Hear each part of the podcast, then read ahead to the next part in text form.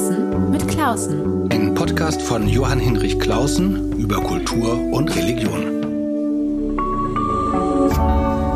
RevLab. Herzlich willkommen zu einer neuen Folge meines Podcasts über Kultur und Religion.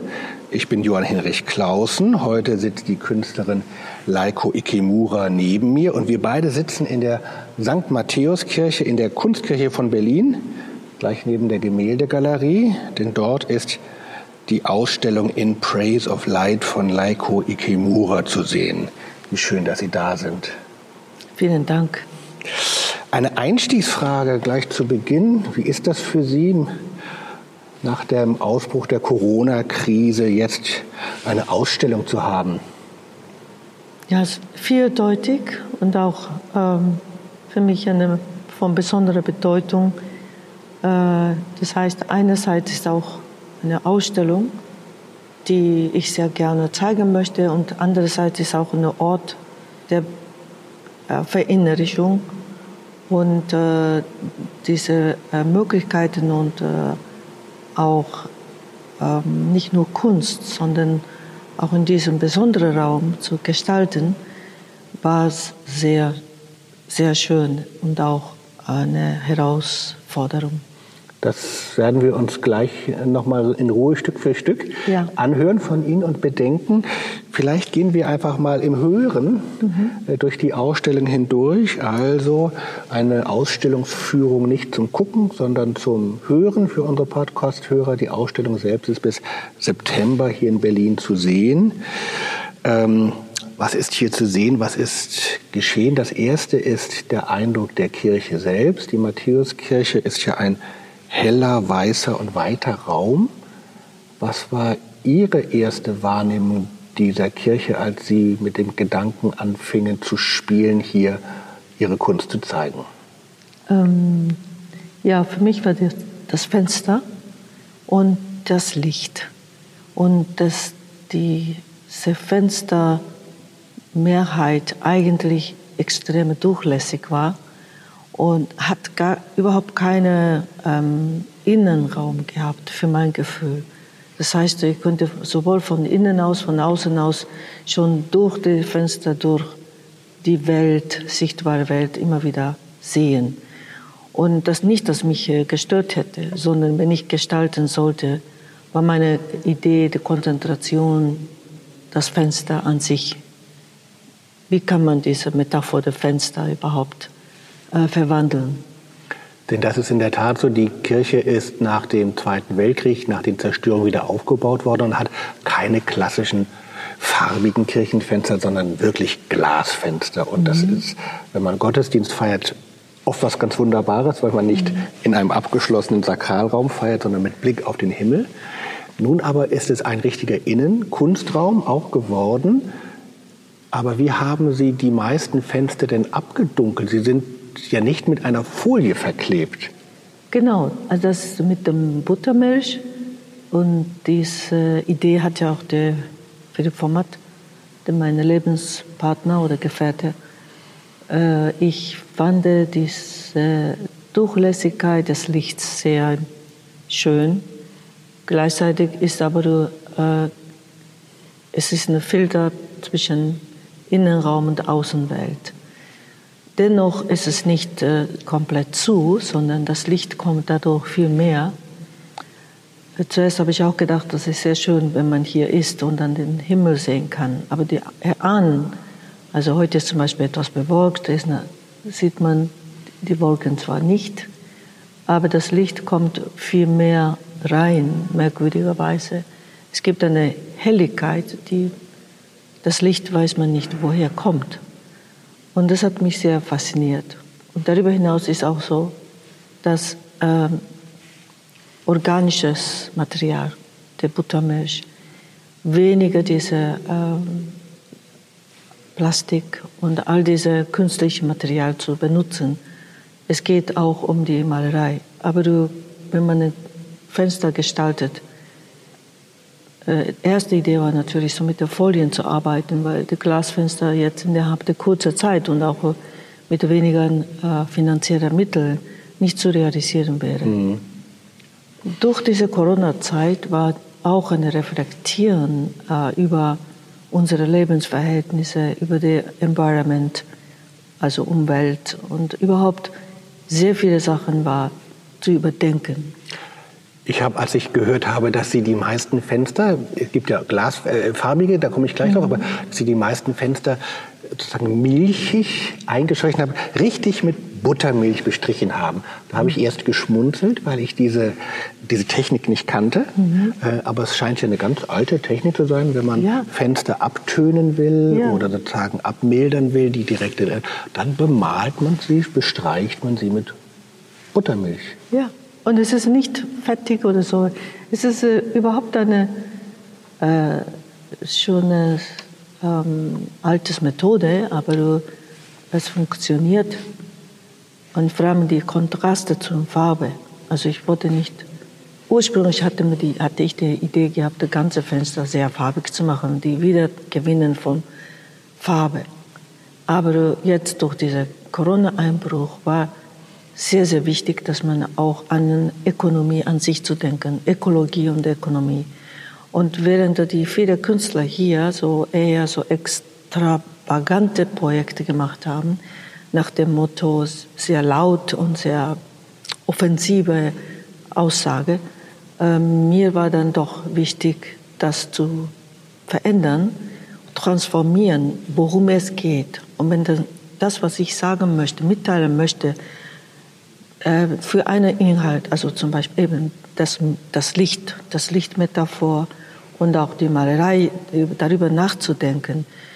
Es ist genügend, eine kleine, diese zentrale Ecke, das farbig zu gestalten und nicht das ganze Fenster. Genau, also wenn man in die Matthäuskirche hineinkommt, ein offener, hoher, heller Raum, links und rechts vom Kirchenschiff unten, aber auch vor allen Dingen oben über den Emporen große Fenster und das meiste eben, sagen, zart abgedichtet, ähm, aber eben lichtdurchlässig durch Buttermilch und oben in jedes Fenster ein Segment, nur ein Segment farbig gestaltet.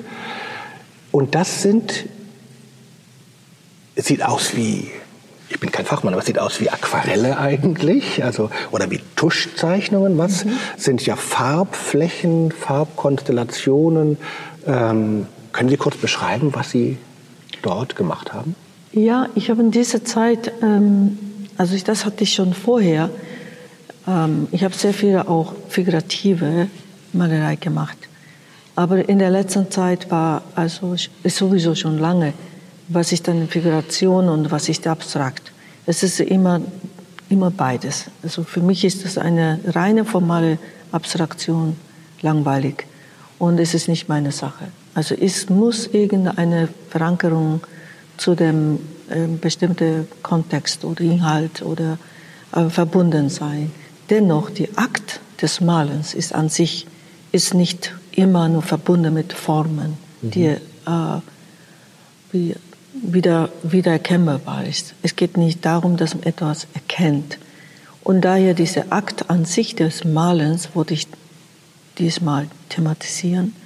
Und natürlich ist das, ich komme aus dem Lande der Tradition der Kalligraphie. Und mir war es wichtig, diese Erfahrung der Kalligraphieren ist es wie eine Akt, es ist eine performative Geschichte, der Moment. Das aber mit der Farbe umzugehen, nicht einfach mit der Tinte und Schwarz-Weiß, sondern äh, das hat, daher ist das mit diesem Kontext und äh, was ich sowieso machen wollte, hat das sehr gut ähm, koinzidiert, entsprochen.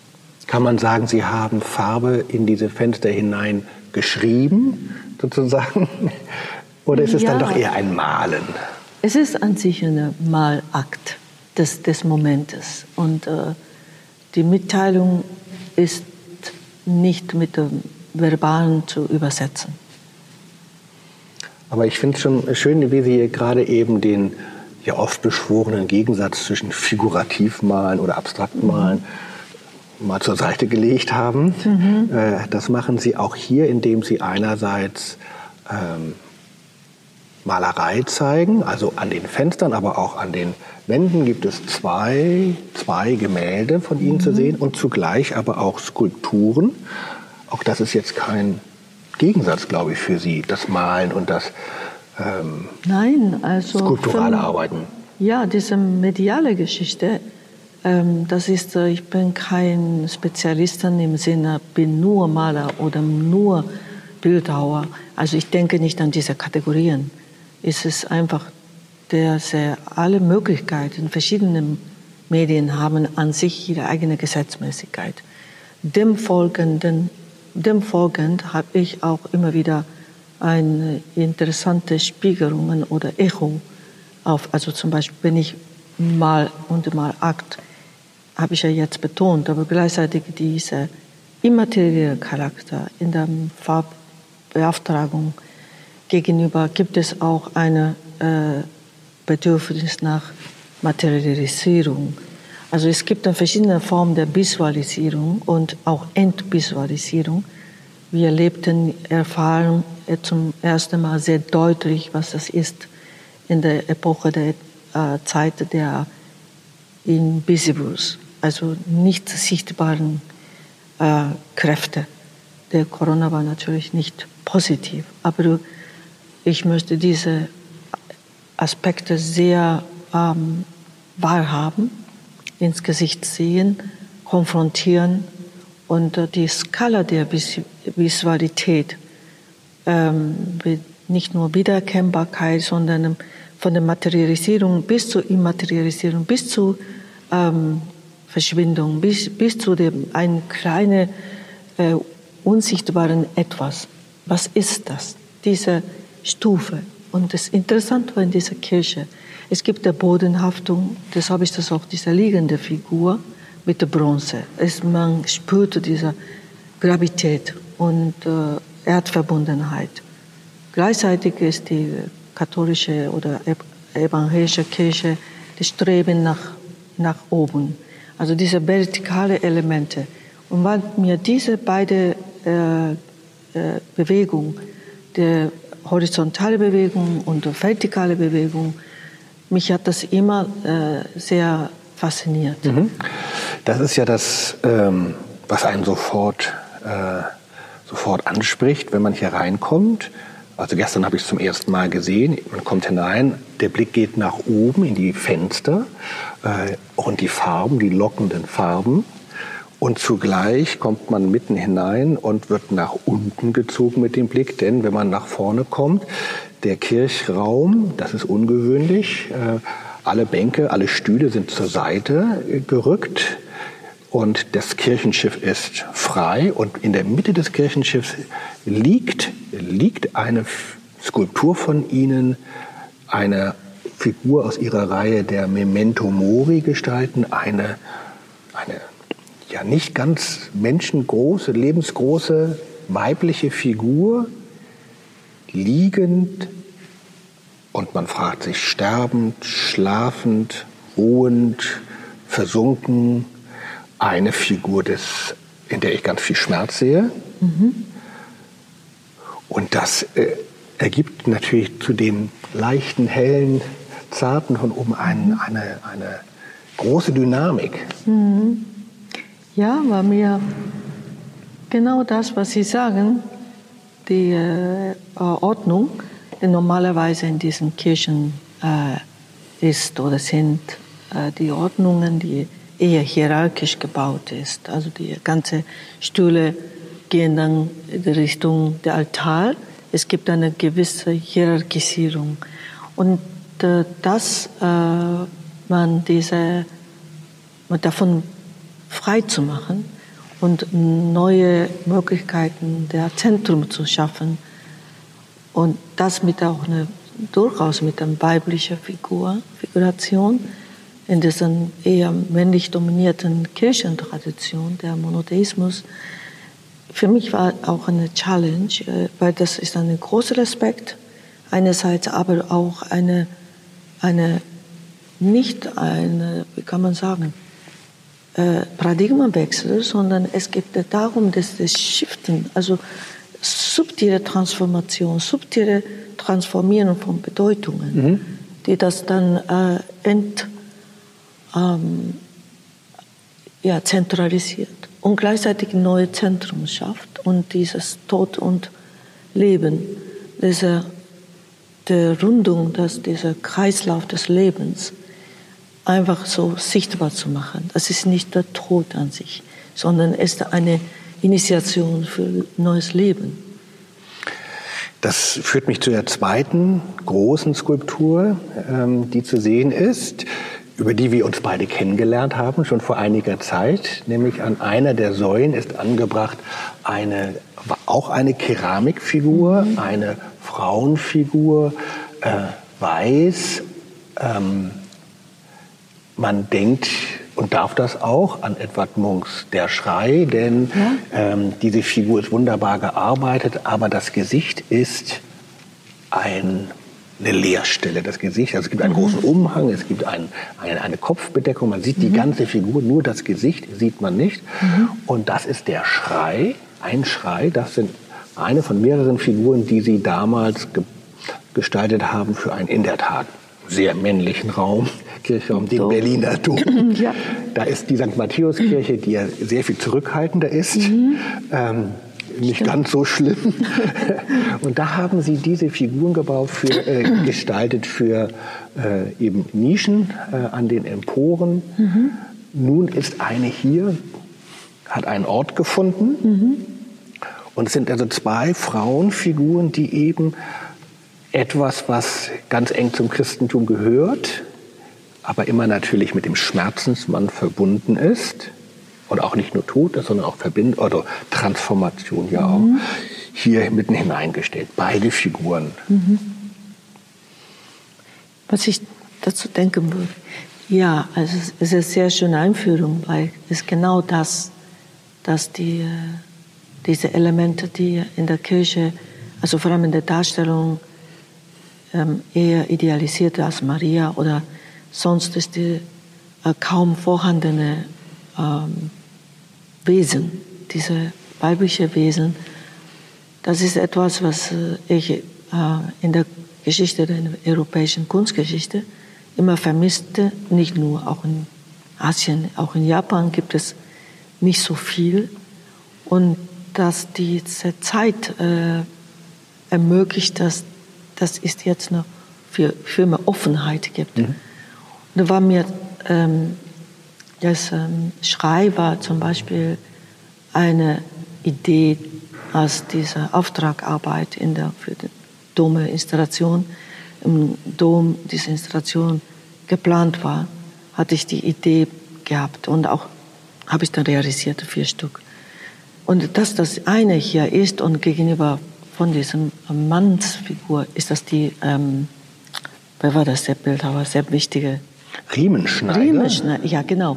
Das ist eine große Ehre für mich, so vis-à-vis gegenüber zu. Genau, das sind zwei, das sind zwei Säulen ja. äh, im Kirchenschiff. An dem einen ist, eine, ist ein Riemenschneider, oder ich weiß nicht, ob es eine Kopie ist. Ich hoffe, es ist nur eine Kopie, ich weiß es gar nicht, ja, äh, des Schmerzensmanns, aber es ist richtig feine, ja, hochgotisches Schnitzwerk. Ja.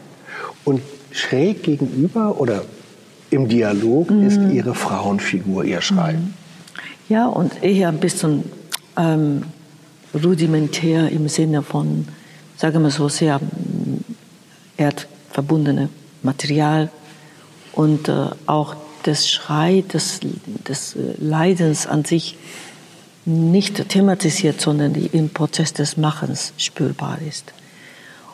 Und dass der ähm, Schrei, was ich auch noch zusätzlich so mitgedacht habe, hat das mit diesem äh, Leere zu tun, Void, der Körper und auch der, da haben Sie schon gesagt, dass das Gesicht ist so ein, ein Nichts. Also man könnte sagen, das ist auch eine ähm, auch so ein enigmatisches Element. Man weiß es nicht. Ist das ein Mund? Ist das ein Gesicht? Ist das gesichtlos? Oder ist das ein Ausdruck oder ist das ein, ja, oder eine, wie ein Tor zur Innenleben und Außenwelt? Mhm. Es gibt viele Möglichkeiten zu deuten. Und dieser Aspekt ist das, deshalb, diese Ausstellung in der Kirche ist sehr komplex. eine Seite diese Achse. Es gibt verschiedene axiale Elemente. Auch diese Bilder, die Sie vorher gesagt haben, da komme ich auch zurück. Diese zwei Bilder sind quasi analoge Malerei. Die oben gesagte ähm, Malerei sind, ist es eine übertragene mhm. Szene, ist es eine Filtrierung, ist es eine ähm, nicht digital, aber durch die digital entstandene Möglichkeiten. Während die unten diese zwei, die sind analoge Bilder, quasi haptisch. Genau. Und das ist so die Verbindung von verschiedenen, also einerseits Bronze, Keramik, Holz und Glasobjekt. Genau, es gibt noch eine Glasfigur. Wir gehen jetzt nicht alles ein, alle einzeln durch, aber das Interessante ist, wie viele unterschiedliche Materialien sind mhm. und kommen dann auch noch mal zum Altarraum. Mhm. Auch das ist noch mal interessant. Es gibt hier eine lange Tradition in der Matthäuskirche, dass dieser Altarraum, die Apsis, kein Kreuz hat. Nicht, weil man das Kreuz nicht wichtig findet, sondern weil man für die Ausstellung der Künstlerin oder dem Künstler mhm. die Möglichkeit geben will, auch das Allerheiligste zu gestalten. Also nicht mhm. nur da unten im Kirchenschiff was hinzuhängen, genau. sondern ja. auch richtig in den Altarraum hineinzugehen. Mhm. Sagen Sie doch, was Sie da gemacht haben. Weil das ist ja. wiederum auch nicht analog, sondern anders dargestellt. Genau, das ist wirklich eine, für mich selbst auch eine neue Challenge. Äh, denn ähm, Altar zu gestalten im Sinne von skulpturellen oder Bilder zu hängen, das ist sehr gängig und äh, ähm, das wollte ich an, was anderes machen. Ich wusste aber nicht zuerst was. Mit der Zeit, als ich oft hier war, habe ich gemerkt, dieser Korpus, eine sehr merkwürdige Raum und sehr interessante, es ist fast ein Zugang zum Universum. Es gibt eine wohl gewölbte Form. Es ist nicht eine quadratische, ne, also mhm. hineingehen, sondern es, dieser Ecklosigkeiten. Es gibt keine Ecken. Und wenn man das ganz genau sieht, ist es eine sehr interessante äh, Wölbung. Und das hat mich sehr inspiriert, dass wenn ich hier eine Projektion mache, dann die Farbe werden nicht wie eine Projektion eines Filmes flach und eine Illusion zeigt, sondern es würde keine Illusion sein, sondern es ist eine Lichtfarb Körper. Mhm. Und das war das, was ich auch so empfunden habe. Ich weiß nicht, wie Sie ja, das das kann ich nachvollziehen, haben. denn es ist ja total, es ist wie ein kleiner Unendlichkeitsraum, diese genau. Apsis. Man hat ja. einen total einen Bogen, mhm. ganz klassisch, und dahinter einen gewölbten Raum, der ist könnte unendlich hoch, sein. Und das es könnte unendlich sein. Genau. Und da hinein äh, sieht man dann eben Projektion von Bildern in ja. so einer Dauerschleife, einem ja. Loop. Ähm, und man hat aber nicht den Eindruck, dass werden sozusagen einzelne Bilder vorgestellt, mhm. sondern es füllt sich dieser Raum von innen heraus oder von genau. unten manchmal hatte ich den ja. Eindruck mit Farben. Ja, und das ist wirklich hier die Punkte, die Immaterialität. Wie ich gesagt habe, ich habe von diesen Erdverbundenheit, Materialität, fassbaren Elementen des Skulpturellen bis zu Analogie, Analogbilder bis zu der Überwindung dieser Materialität und äh, auf Folien gemachte digitalisierte Bilder bis zu dann komplett Auflösung, so dass dieser das ist die, dieser Altar und für mich war auch eine sehr interessante philosophische Ebene, dass dieser kirchliche Kontext auch mit dem, woher ich komme, verbinden lässt. Und das war mein Ja, darauf würde ich gerne zurückkommen, denn ähm, Sie haben ja ganz, ganz äh, viele Ausstellungen schon gemacht. Also, mhm. also viele, viele. Und jetzt im letzten Jahr gerade äh, sowohl in, im Kunstmuseum Basel wie dann mhm. auch in der Nationalgalerie Tokio richtig eine große Retrospektive, kann man mhm. sagen. Also richtig eine schwere, große ähm, Ausstellung. Und nun, wenn ich recht gesehen habe, das erste Mal in einer Kirche. Ähm, nicht das erste Mal. Ich habe dann auch in Köln, Columba. Mhm. Ach, okay. Da habe ich mal ausgestellt, aber bevor der, ähm, äh, bevor der Zumthor das gebaut hat, im alten Teil des. Also noch nicht in dem Zumthorischen Museum? Museum, sondern, sondern okay. aber ich habe auch zum Zumthorischen Museum auch einen Raum gestaltet und immer wieder war ich dabei. Ich habe so eine ähm, tiefe Verbundenheit, der nicht heißt, dass ich äh, eine Gläubige in dem Sinne bin, aber meine Kindheit, ich bin dann äh, jeden Sonntag in die Kirche gegangen, evangelische Kirche. Und Als es war ja, und es war so interessant, dass ich dann neulich ähm, wegen der, der eröffnungsergänzende oder nicht ersetzende, es gab ja keine Eröffnung, sondern äh, Gottesdienst, dann der am Sonntag. Mhm. Und ich war dabei und ich war so gerührt, das war irgendwie so diese liturgische, aber auch ähm, die, äh, mich an die Kindheit erinnernde Erlebnis wieder so nochmal noch mal erfahren. Und das war so, so, so schön. Es verbindet sich, ich hatte gestern mhm. ähm, hier einen Abendgottesdienst und ich fand es so besonders, ähm, weil wir Corona-bedingt ganz weit auseinander gesessen haben, ja. aber das hatte jetzt nichts Trauriges, mhm. wie es manchmal in anderen Kirchen ist, wenn mhm. in den Kirchenbänken dort einer sitzt und dort, mhm. sondern wir haben in lockerer Reihe um uns sozusagen ja um diese Hauptfigur, mhm. diese Memento Mori Figur gesessen und in dem Licht und in den Farben, die sie geschaffen haben. Ähm, und fand das ganz äh, berührend, dass wir sozusagen jetzt nicht wie Bilder angeguckt haben und bedacht haben, sondern wir haben eigentlich mit ihren Kunstwerken zusammen Gottesdienst gefeiert. Dazu hat eine Bratschistin, Tabea Zimmermann, eine, eine Kanzelrede gehalten. Ja.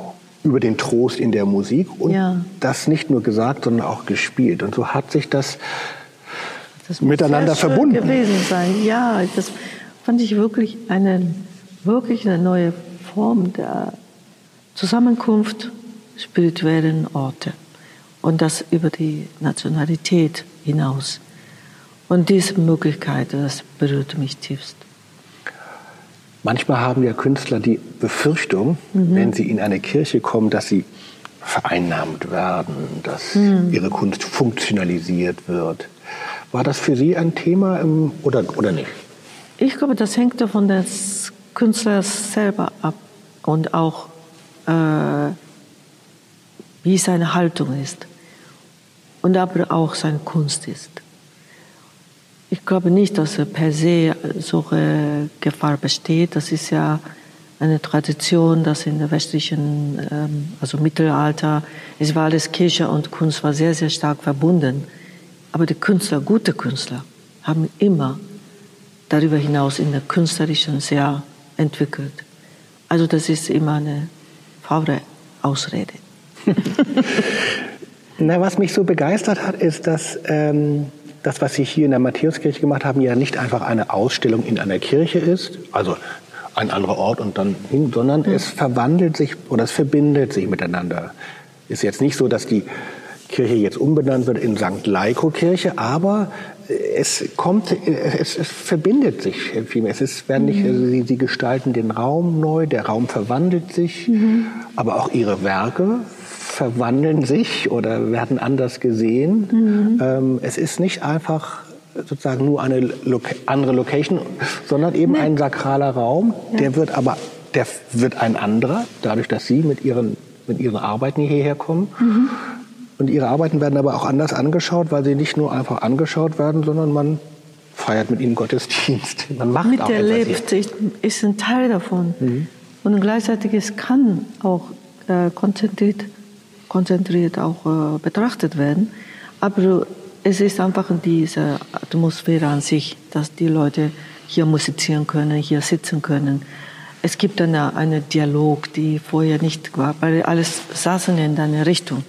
Und so gibt es immer wieder eine Gegenüber, eine schräg gegenüber und so verschiedene Ebenen. Und deshalb ähm, mag ich das auch hier. Ich war ja schon immer wieder da und habe ich da beobachtet, wie die Menschen dann äh, sitzen oder agieren oder, oder weilen, was sehr schön ist und äh, zu beobachten. Das kein Zwang ist, wie in einem Museum, eins nach dem anderen gucken oder lesen, sondern dieser Raum ein anders erfahren, dass die Kunst nicht immer nur so eine zwanghafte äh, Dinge ist, sondern eine, eine Möglichkeit ist, sozusagen innere Transformation, Transformierung, das nicht nur äh, was ich dann mache, sondern was ihnen innen passieren könnte. Oder auch nicht, aber ist das möglich. Und das wäre eine, ohne es jetzt festzuschreiben, eine spirituelle Dimension Ihrer Kunst in diesem Freiraum. Ja. Ohne es jetzt festzuschreiben. Genau, das ist, finde ich schön, wenn Sie so äh, sagen, weil das ist auch, was ich ähm, äh, ja, darauf Wert legen würde, diese Aspekte durchaus in, empfunden zu werden, das wäre schön. Aber nicht im Sinne von so, auch, auch das nicht Zwang. Äh, ich mache das sowieso, für mich die Spiritualität in der Kunst so ein wichtiger Aspekt. Und mit dieser Haltung äh, arbeite ich auch im Atelier, ob ich das in, tatsächlich in einem Museum zeige oder nicht. Nur hier gibt es eine andere Geschichte. Und die Geschichte war nicht nur äh, die kriegerische, sondern auch, wie wir alles wissen, nach diesem Krieg, 75 Jahre Kriegsende, das verbindet auch meine Geschichte, wie die, diese Japan, Deutschland, überhaupt die ganze Welt, äh, diese leidige Geschichte hinter uns haben oder auch immer noch irgendwie auch damit auseinandersetzen. Das war gerade der Zeitpunkt. So kamen sehr viele historische Elemente, Momente auch zusammen. Und diese verschiedenen Ebenen, wie, wie reagiere ich das, wie lebe ich damit? Die verbinden sich. Für mich verbindet sich äh, unser heutiges Gespräch noch mit etwas anderem. Ich habe nämlich etwas mitgebracht, was mir zwei Freunde äh, vor wenigen Tagen geschenkt haben. Es gab ähm, vor, vor einigen Jahren in der Schweiz einen wunderbaren Verlag, den Ammann Verlag. Ammann Verlag ja, und zwei Freunde von mir haben dort ein Buch gestaltet, Cover gemacht und so. Ach, okay. ähm, von, mit Haikus von Matsu Basho, einem großen ja. japanischen äh, Haiku-Dichter. Äh, Dichter. Ja. Mhm. Und dieses wunderbare Buch kann man jetzt auch im Fischer Verlag kaufen und äh, es enthält Zeichnungen von Laiko Ikemura.